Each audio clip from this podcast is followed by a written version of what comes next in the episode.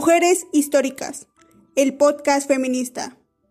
Hola, hola, bienvenidas a Mujeres Históricas, a un nuevo episodio. Llevaba una semana sin grabar por tareas de la universidad. Eh, las clases en línea están pesadas.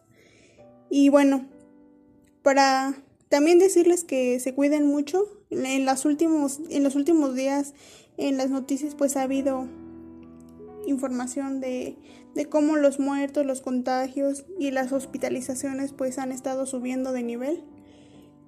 Y bueno, que se cuiden mucho, que usen cubrebocas, lávense bien las manos, traten de no salir de su casa si no es necesario, porque parece que vamos apenas empezando con esto.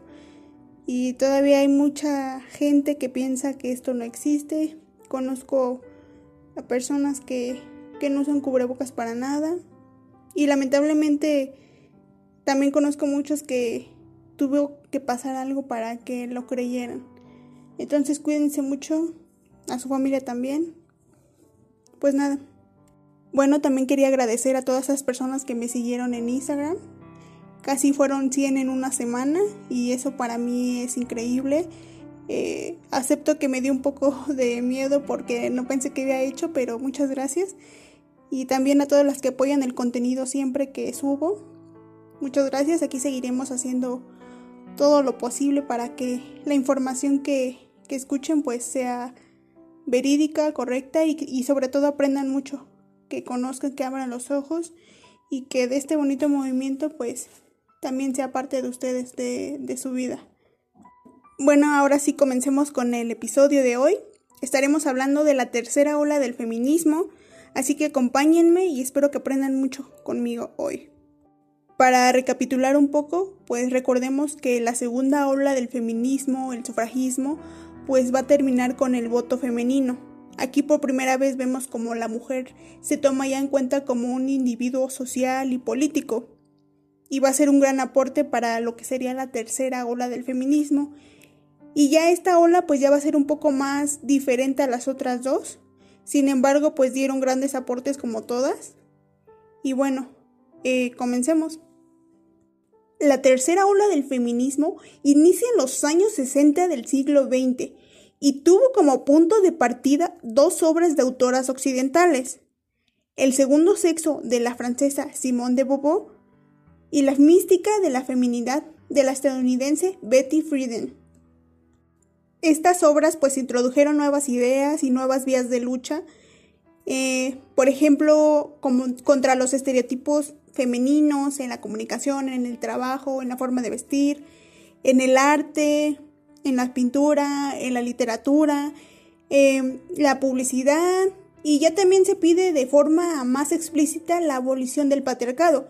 Aquí ya se podrá ver cómo las mujeres empiezan a querer este, desligarse de todos estos estereotipos sociales que la sociedad tiene, ¿no? Cómo ellas deben ser de una forma, cómo ellas deben de hablar, cómo se deben de vestir. Y aquí van a querer este, cambiar esa, esa ideología, esa forma de, de ser de la mujer de ese tiempo. Y bueno, también pues querían ir más allá de las reivindicaciones concretas al derecho al voto o en la educación. Ya no iban a luchar por estas cosas, por así decirlo, o sea, lo harían, pero ya no de la misma forma que las primeras olas, sino que querían desmontar toda una estructura social. ¿El porqué de esto? Bueno, ellas creían que vivían en una estructura social desigual, evidentemente, porque a pesar de que tenían más derechos y más privilegios que las mujeres de la primera ola, ellas todavía se sentirán o, nos sentiremos más bien atacadas por la sociedad porque hay una serie de estereotipos que, que todavía nos acompañan hoy en día sobre cómo una mujer debe de, de comportarse. Y van a querer ser libres, van a ser mujeres libres que quieren el derecho de, de, su vida, de sus cuerpos, de la, en la forma en que ellas viven, sin que la sociedad pues las esté juzgando. Y bueno, aquí se cuestiona de todo, se, cuestiona la sexualidad, la violencia entre pareja, eh, la vestimenta, las ideologías. Y bueno, aquí les hablaré un poquito de todo esto, de cómo muchas mujeres pues empezaron a, a darse cuenta de cómo la sociedad inconscientemente pues te, te restringe. Como vimos, pues se da en los años 60, pero es hasta los años 80 del siglo XX cuando ya entra una parte del feminismo que se llamará feminismos decoloniales y que aquí ya introdujeron nociones como la raza, la religión o etnia. Y aquí ya veremos corrientes feministas, por ejemplo, negros, islámicos o indígenas latinoamericanos, ya que se pusieron en manifiesto en contra del modelo hegemónico de una mujer, ¿no? Que era entonces blanco, occidental, europeo y de clase alta. Y pues que evidentemente pues no representaba a todas. Por lo tanto, se hace indispensable ya introducir a, a debate pues el, el tema de multiculturalismo y pues de todas las formas de hacer feminismo de diferentes razas. Eh, como mujeres afro, musulmanas, chinas, o ya también se va a hablar en torno a la sexualidad como las lesbianas, los bisexuales. Y bueno, ya aquí ya nunca se podrá hablar de feminismo como algo particular, sino ya como un, un grupo. Ya se va a tomar a las mujeres, a todas las mujeres en cuenta y todo lo que busca este feminismo, esta tercera ola, pues es que todas las mujeres sean iguales, que todas consigan esta libertad de la que, de la que buscan. Y bueno, esto pues se va a extender eh, hasta el día de hoy. En definitiva, pues se deja a un lado el esencialismo y las estrictas definiciones de las épocas anteriores y ya se va a abogar por teorías, pensamientos e ideologías un poco más flexibles, capaces de reconocer la creciente diversidad de las sociedades en un mundo que también está crecientemente globalizado. Los retos para esta tercera ola del feminismo pues son múltiples, desde lograr la sororidad entre mujeres que por sus diferentes orígenes, naciones, etnias, pensamientos religiosos, etc., pues también tenían sus diferentes formas de pensar y de entender la lucha. Por lo tanto, pues muchas tenían problemáticas porque no estaban de acuerdo. Y como ya habíamos notado antes, pues la, la sociedad te cría o te da este pensamiento de que la mujer que tienes al lado pues es tu rival. Nos dividen y pues hemos normalizado mucho esto de criticarnos entre nosotras. Y lo que hace esta palabra sororidad pues es eh, respetar a la mujer en total, ¿no? Como respetar su forma de vestir, su forma de pensar, su forma de hablar, su forma de llevar su vida sexual, etc. Por lo tanto, es importante cómo desde este desde esta lucha de este punto, pues se va a derivar mucho muchas ideas que hoy en día pues todavía nos acompañan y que tenemos muy presentes como esta palabra. Las ideas de la tercera ola del feminismo se va a unir a viejas luchas y ideas contra los sistemas políticos, sociales y económicos y que en pleno siglo XXI siguen siendo profundamente patriarcales. ¿Qué quiere decir? Que a pesar de que han pasado tres siglos después de la primera ola del feminismo, todavía queda mucho por hacer. Y esto lo vemos desde redes sociales o hablando con gente conocida, como cuál es su perspectiva del feminismo y cómo hay muchos memes, hay muchas burlas, hay muchas críticas sobre este movimiento y cómo a pesar de que se ha buscado por muchos años pues el, el quitar estas ideologías y estas ideas pues siguen muy arraigadas. Aquí también ya se va a hablar acerca de un feminismo radical y bueno, eh, en Estados Unidos, pues aquí el orden establecido pues era sexista, racista, clasista e imperialista. Pero en los años 70 del siglo XX nacieron grupos de hombres y mujeres que no estaban de acuerdo con este orden establecido y querían vivir de otra manera. Y estos grupos sociales y políticos se les llamó la nueva izquierda. Pero para los hombres de la nueva izquierda, el papel de la mujer era exactamente el mismo de siempre ellas hacían café, fotocopias y apoyaban a los hombres que tomaban decisiones y que sí hacían política. Se hartaron y crearon un grupo no mixto, el Movimiento de Liberación de la Mujer. Estas mujeres de izquierda fueron las representantes del feminismo radical. Las radicales hablaron de opresión de nuevo, pero esta vez hablaban de la opresión del día a día, más que las leyes y normas. Las radicales rompieron el tabú sobre la sexualidad femenina y la separan de la maternidad. Defienden el derecho de las mujeres al placer sexual, que hasta entonces no tenían ese derecho.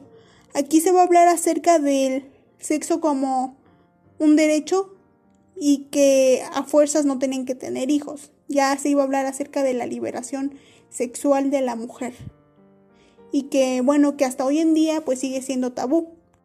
Las feministas empezaron a cambiar sus propias vidas y a contar la historia y la realidad desde el punto de vista de las mujeres. Ya habíamos visto antes que el hombre eh, se cree el protagonista y por lo tanto él cuenta la historia y la realidad de donde viven desde su punto de vista. Y aquí lo vemos muy normal. Sin embargo, eh, si empezamos a analizar la mayoría de los personajes que nos enseñan en la escuela, en la historia principalmente, pues son hombres.